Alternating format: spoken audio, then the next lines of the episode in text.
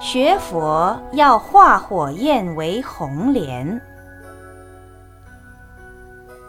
有一次，导师盛开上人到台湾南部精舍弘法，一位初学佛的居士问道：“请问师傅，学佛会变得消极，对吗？”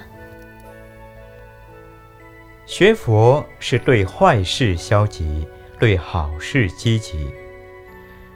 学佛最重要的是在日常生活中运用佛法。学佛并不是逃避现实，而是要面对现实。要在恶境中学佛，比如莲花出污泥而不染。我们现居五浊恶世，就要忍苦，才能离苦得乐。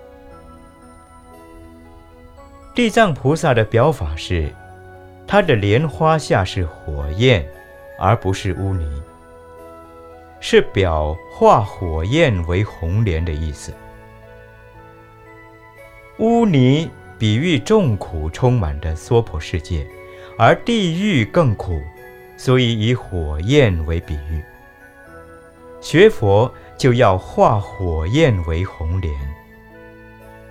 大家听了导师的开示，一时豁然明白，才知道过去误解佛教。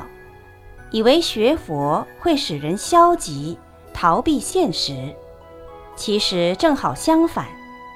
学佛才知道以智慧观察现实，面对它，改变它，懂得运用因缘创造因缘，所以更为积极。因此，居士们都很感激师父上人指示正道。才不致错过学佛修行的好因缘。